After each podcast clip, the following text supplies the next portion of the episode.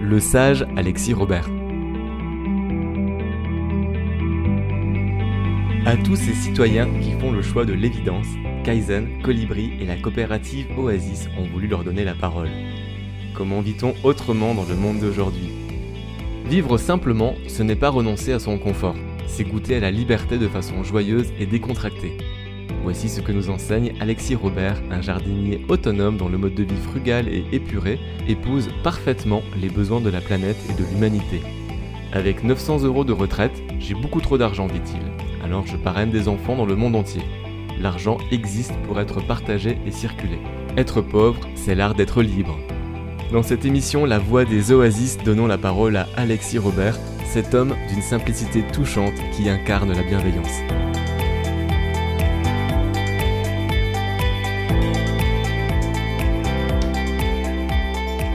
On est en train de faire un, tour de France de tous ces lieux alternatifs, tous ces lieux d'expérimentation collective, euh, les éco-villages, les habitats participatifs, et je me retrouve dans la forêt de Brocélian, sur le terrain d'Alexis, Alexis Robert, à La Guette, l'association euh, Terre et Partage, ici en pleine forêt de Brocélian. Donc je vais m'intéresser un peu à ton histoire, à, la vie de, ce lieu et, savoir ben, comment, quel est qu'est-ce qui t'a amené à, t'implanter euh, ici à la Guette?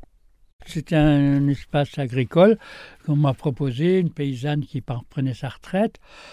Et j'ai mis six mois à accepter sa, proposition car j'avais déjà démarré deux, fermes en écologie, et enfin écologie et sociale. Et là, je n'avais plus trop envie de recommencer encore. J'avais 60, 60 ans, quelque chose comme ça, 61. Et, et finalement, j'ai quand même accepté de prendre le lieu. Et je me suis dit, qu'est-ce que je vais en faire? Je n'avais plus envie de produire euh, du, maraîchage ou autre.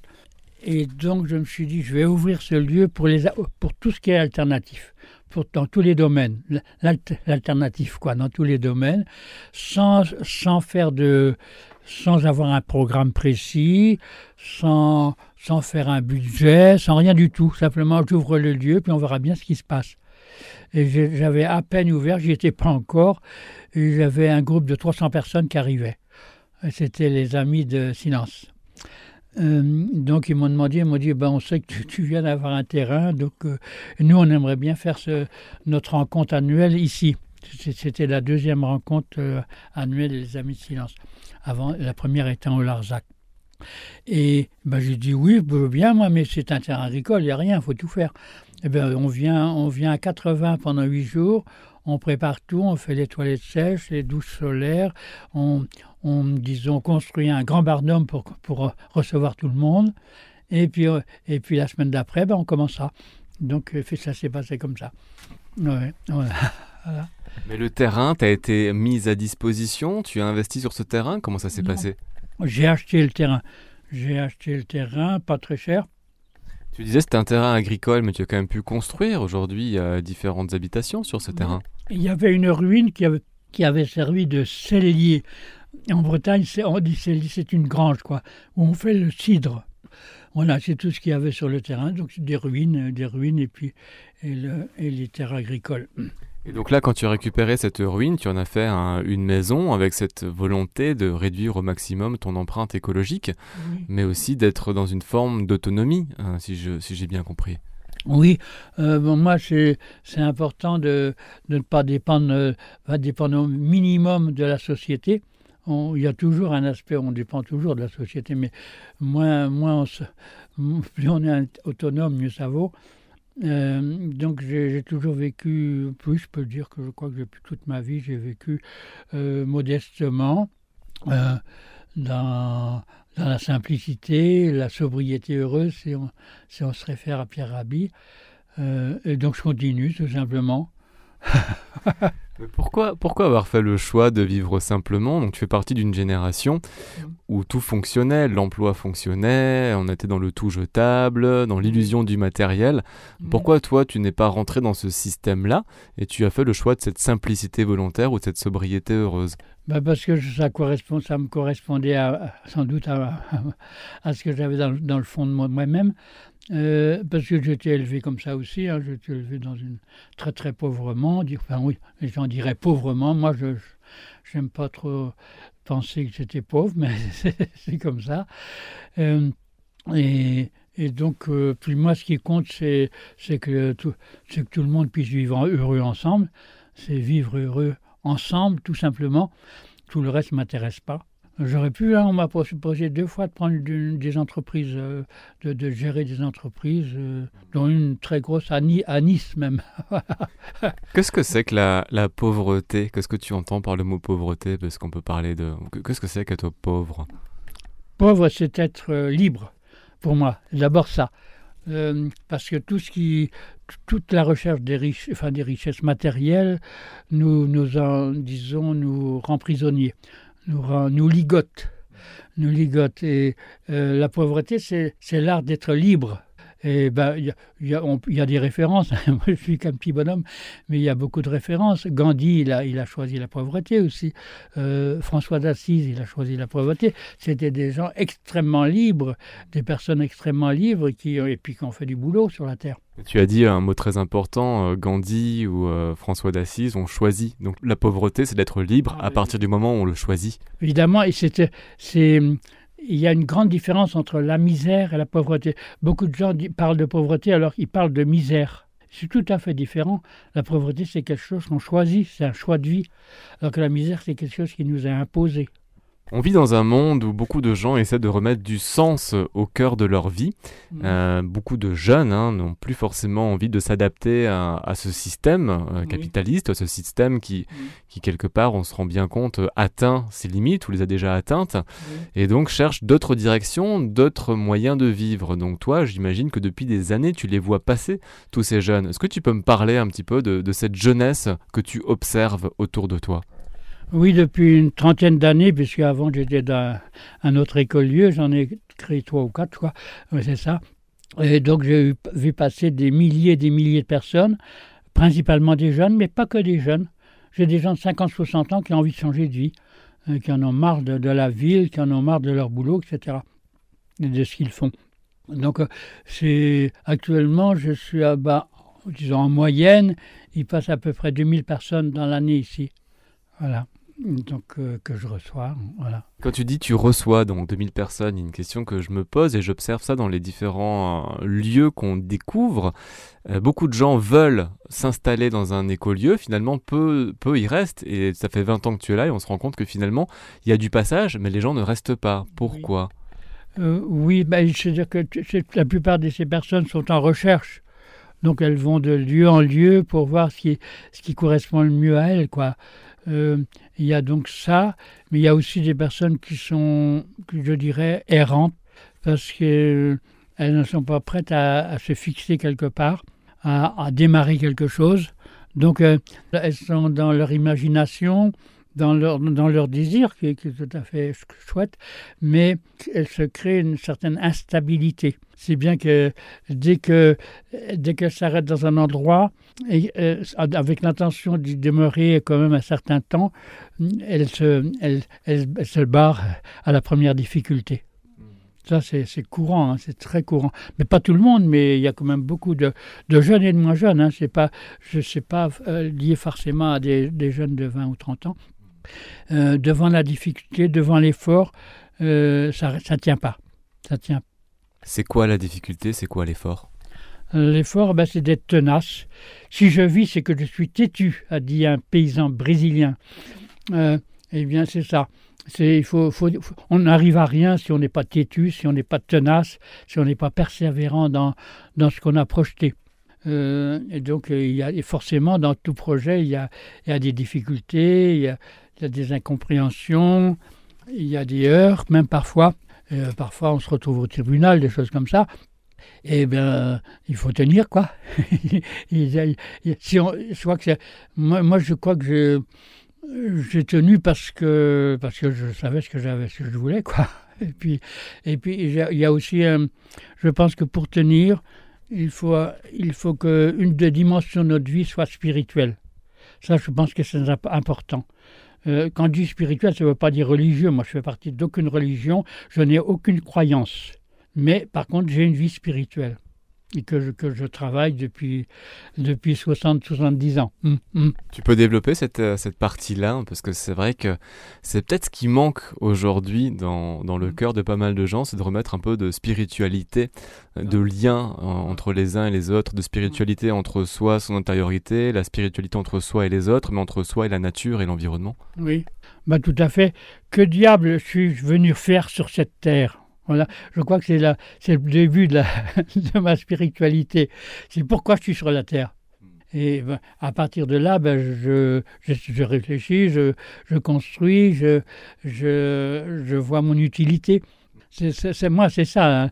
La, la, spiritualité, c'est pas de, de, faire des grands discours, c'est pas de faire des grandes méditations euh, transcendantales ou je sais pas trop quoi. Euh, pour moi, ça, ça, ça me parle pas du tout.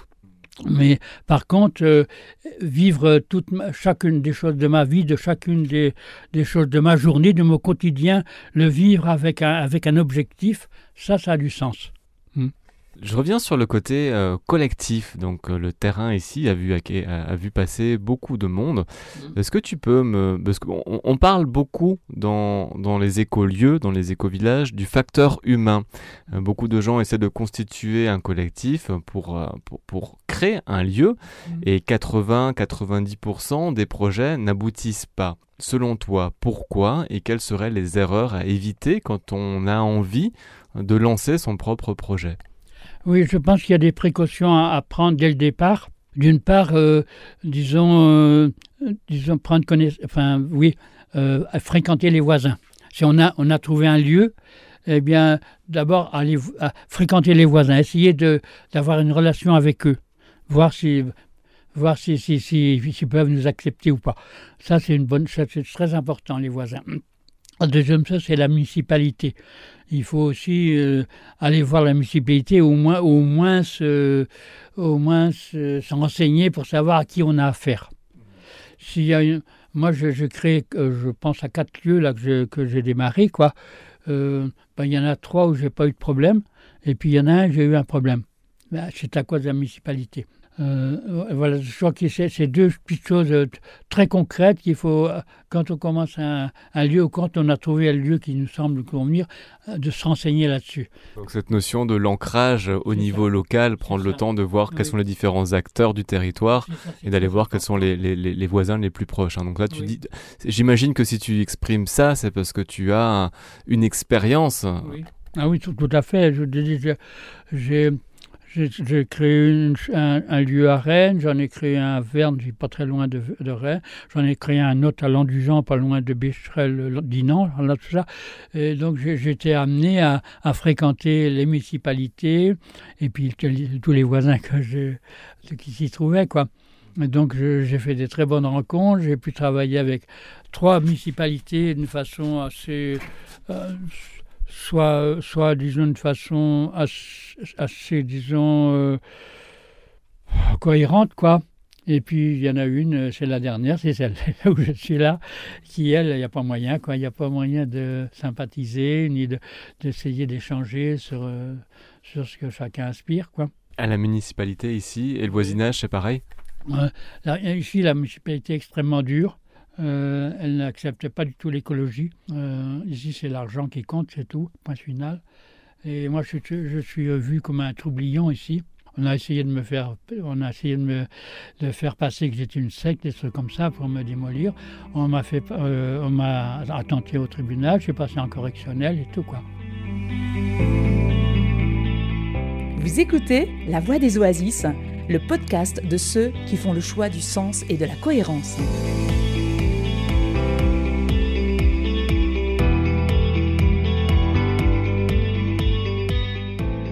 Qui dérange dans le fait de choisir cette vie simple Parce que euh, j'ai du mal à concevoir euh, qu'on puisse déranger quand on a une vie qui est quasiment, enfin qui est en accord avec les lois du vivant, avec une recherche d'autonomie et de simplicité permanente. Ben, je pense que euh, être témoin dans un lieu, un petit lieu comme ça, c'est très très dangereux pour la société capitaliste.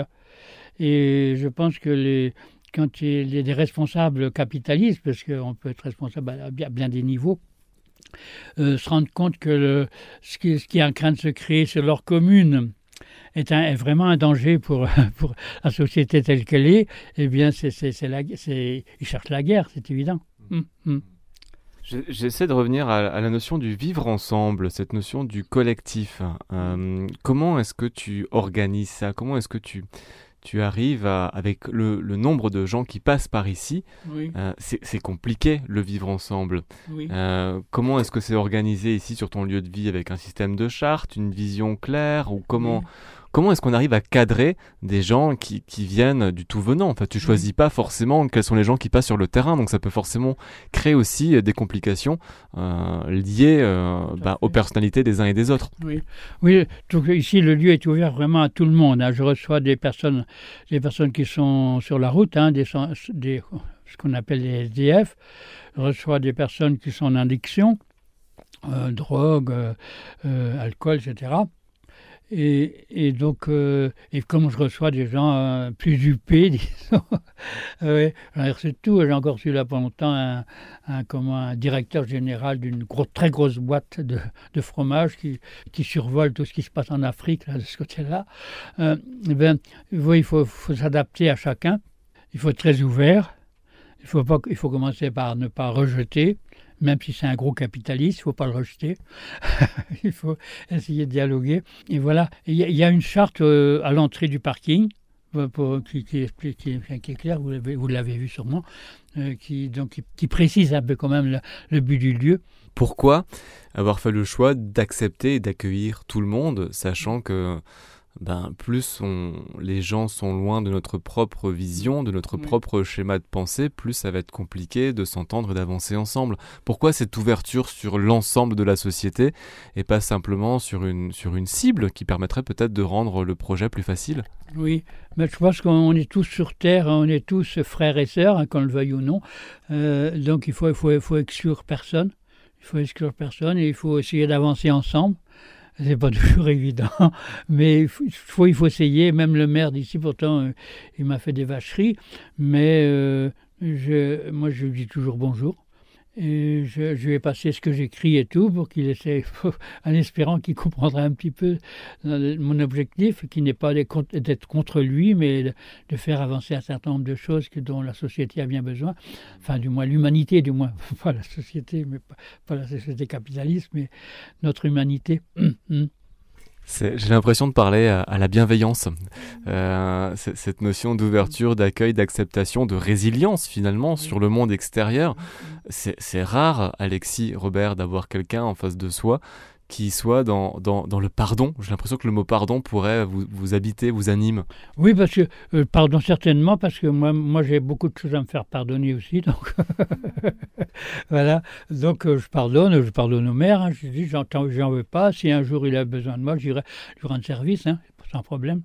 Comment, comment se passent euh, les séjours des gens qui viennent ici? Qu'est-ce que, Comment ils s'intègrent dans le lieu? Comment parce que j'ai l'impression que c'est un grand espace de, liberté aussi, d'accueil inconditionnel, mais du coup, quand, quand, on n'a pas l'habitude peut-être de cette, de cette liberté qui est offerte, qui est donnée, de cette bienveillance, comment on la reçoit? Est-ce qu'il y a un petit peu une structure quand même qui permet d'orienter les gens? Oui, euh, concrètement, oui. Ben, C'est-à-dire qu'il y a, il y a différentes personnes qui viennent ici, il y en a qui viennent simplement pour discuter avec moi. Parce que je, je, fais de l'accompagnement de, de, porteurs de projets en milieu rural. Donc, euh, donc il y a des personnes qui viennent une heure ou deux pour me, pour me parler de leur projet. Je reçois aussi des personnes qui ont des difficultés d'ordre psychologique, relationnel, que j'ai été avant de avant d'être dans des écolieux, j'ai été j'ai travaillé en psychiatrie et donc j'ai encore des gens depuis 40, 50 ans que, que qui, viennent encore me voir, que je continue à suivre, euh, et puis d'autres qui, viennent par bouche à oreille, donc euh, qui m'expliquent leurs leur problèmes de relation, euh, soit au niveau du couple, soit au niveau des enfants, soit au niveau de leur travail, soit au niveau des voisins, etc. Donc je reçois plein, de personnes de un peu tous les âges qui viennent pour, disons, confier un peu leurs leur difficultés à vivre avec les autres. Hmm. Il y a une implication qui est demandée à ces personnes quand elles arrivent. Donc, si on vient une semaine, un mois, euh, quelle hmm. est la, quelle est, parce qu'on parle du woofing. Je sais qu'il y a hmm. beaucoup de gens qui font des tours des écoliers en faisant du woofing. Donc, un système d'échange. On travaille, on échange de quoi On est nourri, logé. Mais ici, qu'est-ce que tu demandes aux gens qui passent? Oui. Alors pour ceux qui viennent simplement pour échanger sur leur, pour être accompagnés, là c'est gratuit, euh, demande rien. Pour, euh, pour ceux qui viennent pour, euh, pour être ici une semaine, deux semaines, un mois, deux mois, deux ans, trois ans, ça c'est variable. Euh, alors là, je demande donc c'est en woofing, donc deux heures et demie de travail par jour, deux heures et demie de travail en échange du repas du midi et de, et de l'hébergement. Hmm.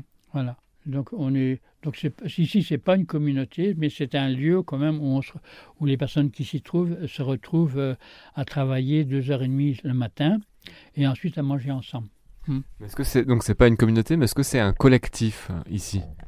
On peut parler de collectif, oui, oui. Il y a un désir de collectif euh, ici, c'est très fort. Hmm. Les gens sont logés, hébergés comment? Donc parce qu'il y, a un système de, je sais pas, de loyer, de propriété. Euh, là, on est dans un carter. Hmm. On a vu euh, d'autres structures un peu hmm. partout sur le terrain.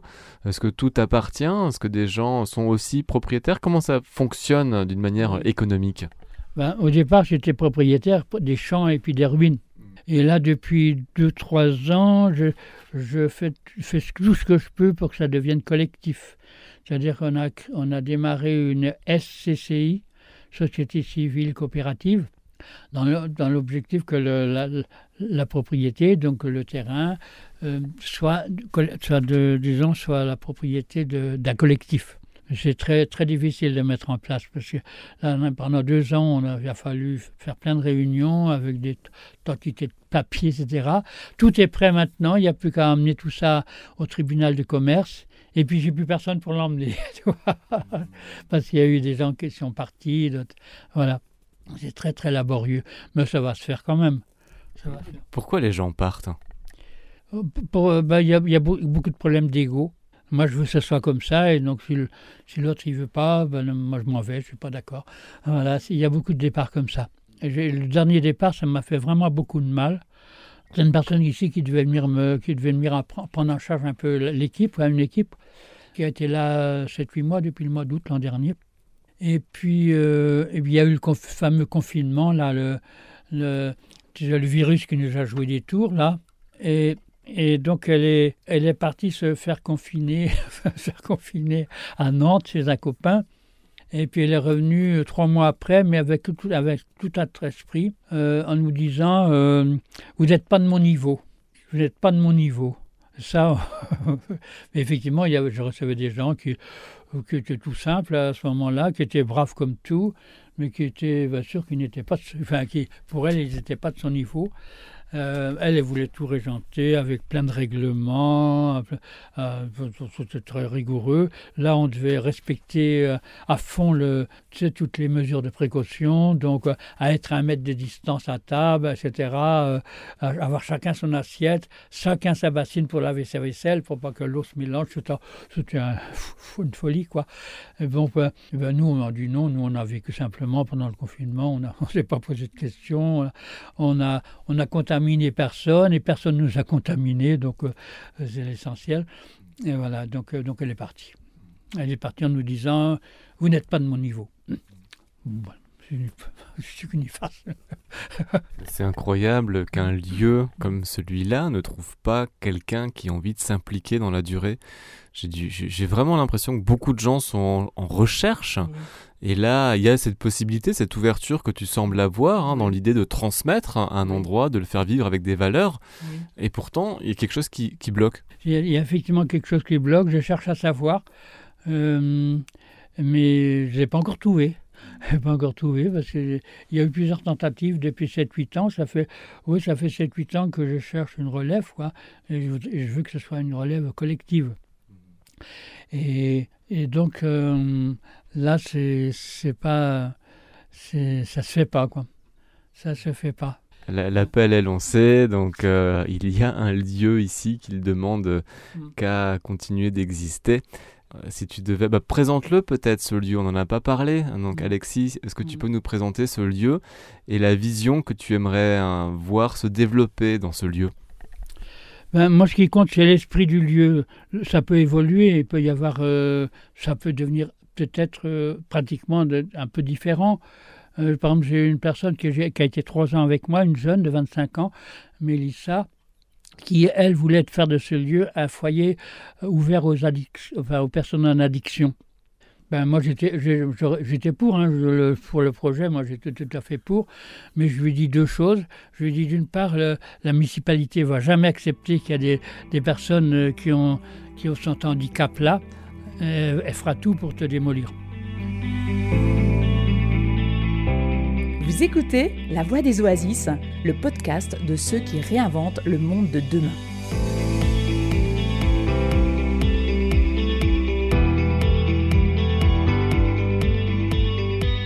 La vision du lieu. Ah oui, la vision du lieu. Moi, c'est un lieu ouvert, un lieu ouvert à toutes les alternatives, ouvert à la paix, ouvert à la communication non violente. Voilà, je résume comme ça. Ah oui, la question c'était vraiment ça, hein, dire que ce lieu, hein, euh, est accessible, euh, cette mm. envie de transmettre quelque chose, mais avec une vision qui est donc celle de la paix, un lieu qui serait un lieu d'expérimentation où chacun pourrait venir vivre une écologie intérieure, une écologie pratique, une écologie qui permettrait de trouver des alternatives au, système actuel. Tout à fait ça, c'est tout à fait ce que tu dis. D'ailleurs, concrètement sur le terrain, il y a un espace qui est à l'entrée euh, qui est vraiment dédié à la paix. Il y a le, il y a le mot paix à l'entrée du, du, terrain. un peu plus loin, il y a un massif avec le sigle de la paix. Un peu plus loin, il y a, il y a une spirale de plantes aromatiques avec un olivier au centre, toujours la paix. Et on voit aussi d'assez loin, on voit une, on voit une, une colombe blanche euh, qui, est, qui est au milieu d'un mandala. Hmm. Tu as, tu as jamais peur, Alexis? Tu n'as jamais eu un sentiment des fois de peur de, de, te rattacher à un collectif ou de retourner dans le système? Est-ce que tu as toujours eu cette espèce de confiance qui t'habite depuis euh, ta jeunesse? Ou d'où ça te vient, cette confiance? Alors cette confiance, eh elle relève, de, je pense que quand on me pose ce genre de questions, je, je retourne voir ma grand-mère. J'ai été élevé par une grand-mère ma mère est morte quand j'avais 4 ans et mon père était absent. Et ma grand-mère était paralysée en plus. à ce temps-là, elle, dû faire un AVC, elle avait tout un côté paralysé, un, bras comme ça qui, qui, était mort, quoi. une jambe morte aussi, et elle n'avait plus de voix. Euh, ses cordes vocales étaient paralysées aussi. Mais c'est cette grand-mère qui m'a, disons, qui a été l'ouverture, qui, a été ma voix dans ma vie. Euh, euh, elle n'avait rien. On était pauvres comme, euh, comme je pas, on était vraiment pauvres. Hein. On vivait avec quelques poules, quelques lapins, une chèvre, et voilà, et dans une bicoque qui était, euh, qui, était une véritable passoire, l'eau du ciel nous tombait dessus, elle passait par-dessous la porte, l'eau passait par-dessous la porte, on était obligé avec un bout de, avec des boîtes de conserve, tu sais, vides de racler sur la terre battue, parce que ça faisait des trous et puis il y avait plein d'eau dedans, il fallait racler tout ça, et moi j'ai vu qu'il y avait dedans.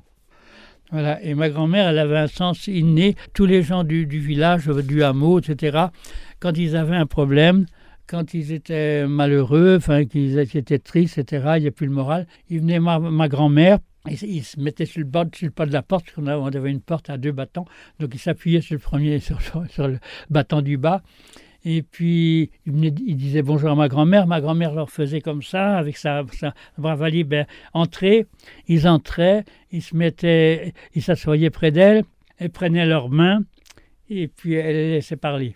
Elle, ne disait rien, elle ne pouvait, plus parler, pouvait pas parler. et puis une demi-heure, je sais pas, ou une deux, trois quarts d'heure après, il repartait, il repartait, il y avait le moral, c'est parti.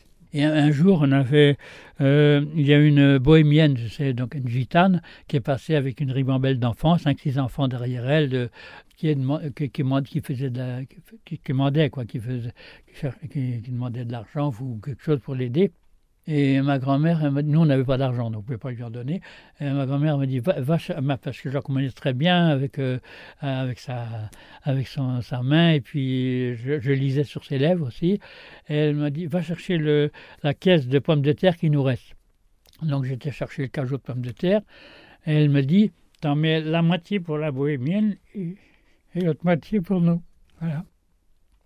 Ça, tu as continué à appliquer ce don presque inconditionnel de tes possessions envers les autres. Ah oui, tout à fait. Ça, c'était inconditionnel. Je veux bien qu'on parle du côté économique. De quoi tu vis, Alexis? Est-ce que tu peux me, me, parler des ressources dont tu as besoin euh, pour ton quotidien? Quelle est... Mhm. Parle-nous de tes ressources et de la manière dont tu divises ton budget. Oui, alors j'ai beaucoup trop d'argent. Euh, j'ai 930 euros de retraite par mois, vous vous rendez compte? Il paraît que je suis sous, sous, le seuil de pauvreté, c'est de la blague ça. Euh, non, non, j'en ai beaucoup trop. Alors euh, il, faut bien, que je m'en débarrasse. Euh, j'ai pas envie de le mettre à la banque. donc, eh bien, je partage simplement, c'est tout simple. Je j'ai 20 parrainages d'enfants actuellement dans 18 ou 19 pays. Euh, et je soutiens une quarantaine d'associations écologiques, humanitaires, sociales, etc. Voilà. Hmm. Pourquoi tu, tu gardes rien euh, on, revient à cette notion des peurs. Pourquoi tu gardes rien à la banque ou, ou quelque part au cas où? Parce que la plupart des gens ont ce besoin de sécurité. Avoir de l'argent, c'est quelque part euh, se sécuriser. Oui, j'ai encore un petit peu d'argent à la banque, mais j'aimerais bien ne pas en avoir du tout. Et je ne sais pas, parce que c'est des trucs qu'on m'a mis, je ne sais pas trop quoi, euh, je faisais confiance moi, à la case d'épargne, et puis ils m'ont, ils m'ont mis des trucs que je ne peux pas retirer. ah, ça, je suis embêté avec ça, parce que j'aimerais bien retirer pour, pour le faire circuler. Et ben là, je, donc j'ai un peu encore à la caisse d'épargne. L'argent, c'est un moyen, c'est un outil, c'est tout, c'est pas autre chose. C'est un outil qui doit, qui doit circuler, qui doit servir. C'est pas un truc qui doit rapporter. Un outil, ça fait pas de petit. Euh, donc euh, l'argent ne doit pas faire de petits, ne doit pas donner des intérêts, etc. Et, donc il faut, le seul, intérêt de l'argent, c'est de pouvoir de provoquer des échanges et, donc de circuler. Voilà. Donc euh, ça ne sert à rien de, mettre, de, de mettre de côté. Mettre de côté pourquoi? On ne sait même pas si on va vite demain. La vie, on ne sait pas. hein? Tu dis tu es beaucoup trop riche avec 930 euros de retraite. De combien tu as besoin réellement euh, par mois? Oui, ben, je pense que. Pendant très longtemps, j'ai compté, je notais tous les jours ce que, ce que je recevais, ce que je dépensais. Mais maintenant, je ne le fais plus, j'en ai, ai, marre. Je suis comme pèlerin de paix qui, au début, comptait ce, nombre de kilomètres qu'il faisait à pied, puis au bout d'une dizaine d'années, je me suis dit, ça ne sert à rien, je, marche et tout. ouais. Là, c'est pareil, mais je pense qu'actuellement, je dépense à peu près pour, pour moi, hein, pour, me, pour mes besoins personnels, je dois, je dois être autour de 150 euros par mois. Voilà, donc je peux, je peux dégager tout le reste. Je, veux bien que tu développes ton, ta relation avec l'argent parce que tu as une vision tellement différente de la plupart des gens. Qu'est-ce que c'est que l'argent? L'argent, ben, je l'ai dit, c'est simplement un outil pour échanger, c'est tout. Et ça n'a pas d'autre lieu d'être autre chose tout, ce qui est autre chose, la banque, je je sais pas de quoi, moi, les, tous les trucs, la bourse, tout ça, c'est, ça, c'est, tout ça, c'est des saloperies. Pour moi, c'est des saloperies. Et si on veut arriver à avoir un monde plus humain, plus, plus fraternel, plus solidaire, eh bien, il faut se débarrasser de tout ça. Quels sont tes, c'est pas des besoins d'argent, mais quels sont tes besoins pour vivre Enfin, qu'est-ce qui est vrai, qu'est-ce qui te nourrit vraiment et que tu, qui te fait être euh, avoir cette, euh, cette, cette, force de vie à ton âge et puis cette, euh, cette joie de vivre aussi ben, C'est vous. c'est vous, vous, vous et, tous les autres qui, qui, viennent. Moi, moi, quand je suis une journée ou, ben, deux ou trois jours pendant le confinement, là, ben, j'avais plein de bouts de travail à faire, j'étais tout seul, pour entretenir le terrain. Mais je m'ennuyais un peu aussi parce que moi, j'ai besoin des autres, quoi. Euh, ce sont les autres qui me font vivre. C'est, pas, moi, moi, je me donne aux autres, mais les autres se donnent à moi aussi. Tu as quel âge, Alexis? 81. Quels sont tes projets futurs? Je vis à l'instant. Maintenant, je vais avant, je fais des projets, donc je vais arriver à ceci, je vais arriver à cela. Mais maintenant, non, je vis aujourd'hui. Demain, si je suis encore sur Terre, je vivrai demain. voilà. j'ai pas de, je suis, j'ai pas non plus, j'ai pas tout ce qui peut attacher aussi. J'ai pas de télé, j'ai pas Internet, j'ai pas de portable, j'ai pas de, j'ai pas de frigo, j'ai pas de congélateur bien sûr. J'ai pas tous ces trucs-là, tout, c'est parce qu'ils qui sont vraiment pas du tout indispensables. Je le constate depuis des, des dizaines d'années. Mais, mais j'ai ma liberté, je suis libre. Quelqu'un arrive et je n'ai pas annoncé ni rien, mais je suis libre, je suis là. Il n'y a pas de problème. Vous écoutez La Voix des Oasis, le podcast de ceux qui font le choix du sens et de la cohérence.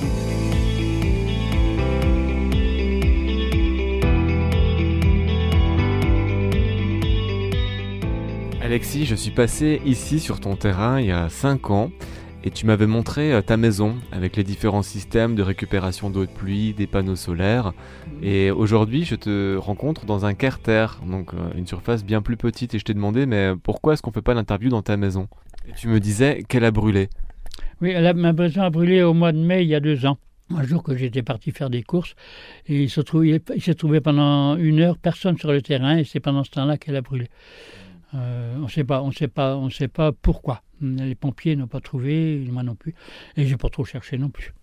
Comment tu accueilles euh, ça? Parce que c'est quand même symboliquement la maison qui brûle. C'est quand même une perte totale de tous ces repères. Comment est-ce que toi tu as vécu ça intérieurement? Eh ben, j'ai vécu ça. Euh, c'est dur hein, sur le coup, hein, c'est assez vache quand même. Euh, j'avais plus rien, même pas d'habits sauf ceux que j'avais sur, mon dos. Euh, tout, ce que j'ai écrit depuis des, dizaines, d'années, tout ça, ça, ça, a flambé. Comme j'ai pas Internet, j'avais pas aucun endroit où j'avais, j'avais mes archives. Ouais. toutes mes archives ont brûlé, quoi. Hmm. Bon, ben, tout ce que j'avais, j'avais peut-être 3-4 000 livres et j'en brûlais aussi. Euh, voilà. Mais bon, ben, c'est comme ça, c'est pas, pas ce qu'il y a le plus important, c'est pas ce qu'on a ce qui a le plus important, c'est ce qu'on est. C'est pas ce qu'on a le plus important, c'est ce qu'on est. Waouh. Et est-ce que, Alexis, tu as déjà eu envie d'avoir une famille? Enfin, est-ce que tu es tombé amoureux, l'envie de fonder une famille et de, et de, et de, ouais, enfin, parce que je vois que tu as une famille très élargie de plein de gens qui viennent vers toi, mais est-ce que l'envie d'avoir une, plus, plus jeune, peut-être, est-ce que c'était un moment euh, titillé? Mais j'ai des, des, je sais pas combien, mais des milliers d'enfants. des milliers d'enfants. Déjà tous ceux que j'ai parrainés dans, dans, dans une vingtaine de pays. Euh, ça, fait, ça fait 40 ans que je parraine, donc ça fait, commence à faire du monde. Euh, j'ai plein de personnes qui viennent me voir qui, eux, n'ont pas de parents, etc. Bon, ben, ben, je leur dis, tu es mon fils ou tu es ma fille. C'est tout. mais j'ai eu des enfants aussi, j'étais marié. J'ai été 15 ans marié. J'ai eu six enfants, trois garçons, trois filles. Hein, c'est bien égal. Et bon, ben, ce sont mes enfants aussi. Je, je les accueille, etc. Mais il y a, d'autres personnes qui sont autant mes enfants que, que, les enfants que j'ai eus par mariage, etc. Hein, hmm. de, de, quoi tu as besoin? Qu'est-ce qu'il te manque aujourd'hui? Qu'est-ce qui me manque aujourd'hui? Il, me manque ben, une relève parce que j'aimerais bien que ce lieu continue avec le même esprit. Donc j'aimerais bien qu'une équipe soit vraiment en place et, perdure. Quoi. Pour le moment, c'est un peu l'impermanence, ça ne dure pas. Euh, mais bon, c'est ce qui c'est ce qui me manque un peu, c'est cette cet aspect de ça, c'est cette, cette réalité, oui, qu'il y a une équipe qui, qui prend ma place, quoi. Oui. Et quelles sont tes richesses aujourd'hui? Mes richesses aujourd'hui, ben, ce sont les autres. Ça, il n'y a aucun doute. C'est ma richesse, c'est tout ce que je partage avec les autres, tout ce que les autres veulent partager avec moi. Pas, le, tout le reste ne m'intéresse pas. Ce, ce que l'on a, ça, ça, ça, compte pas beaucoup. Ce qui, compte, c'est ce qu'on est. C'est ce qu'on est. Alexis Robert, donc on est euh, chez toi à la forêt de, de Brocéliande sur le, lieu La Guette, euh, euh, un lieu de, passage, un lieu de transmission aussi. Avec, avec Alexis, qui est quand même un sacré personnage, qui est vraiment touchant, et cette notion de, bonté qui, moi, me touche vraiment. peut-être revenir, comment est-ce que tu gères les conflits? Quand dans le collectif, on est face à, des problèmes, parce que ça existe, comment est-ce que tu gères ça? Ben, J'essaie de le, gérer avec le maximum d'ouverture. Maximum d'ouverture, en considérant que chacun, même s'il pose des problèmes, euh, même si à un moment donné il, faut, il va falloir lui dire qu'il est préférable qu'il s'en aille, eh bien je le fais avec, j'essaie de le faire avec beaucoup d'amour et je rejette jamais quelqu'un. Si je dis à quelqu'un à ce moment, c'est pas possible que tu restes là, c'est pas possible, ça pose trop de problèmes.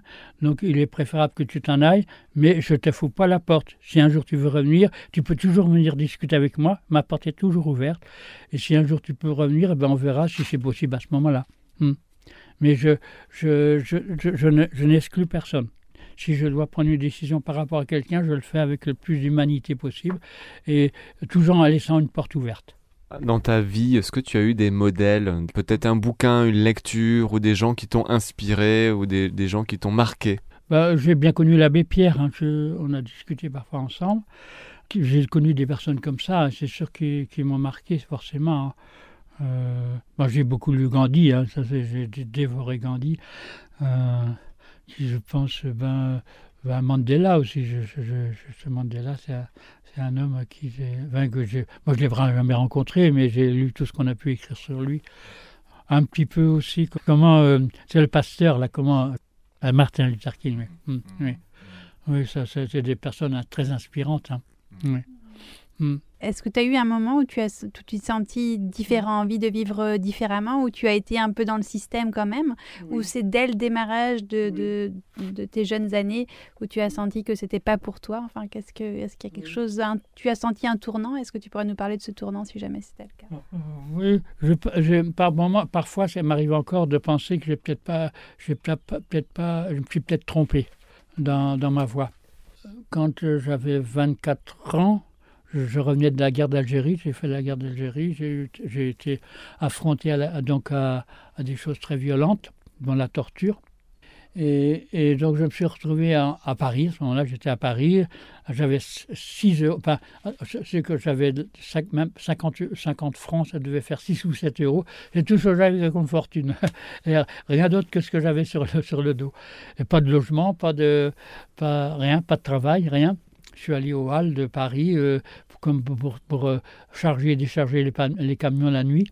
Et à ce moment-là, ben, je, Paris, quand on est seul, c'est pas évident.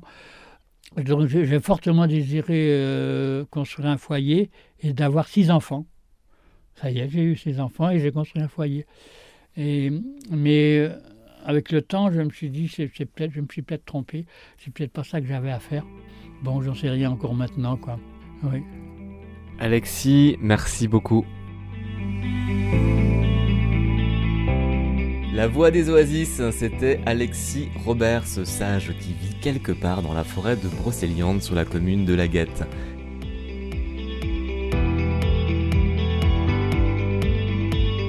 La Voix des Oasis, une production d'Alexandre Sattler, à retrouver sur son site internet gaia-image.com.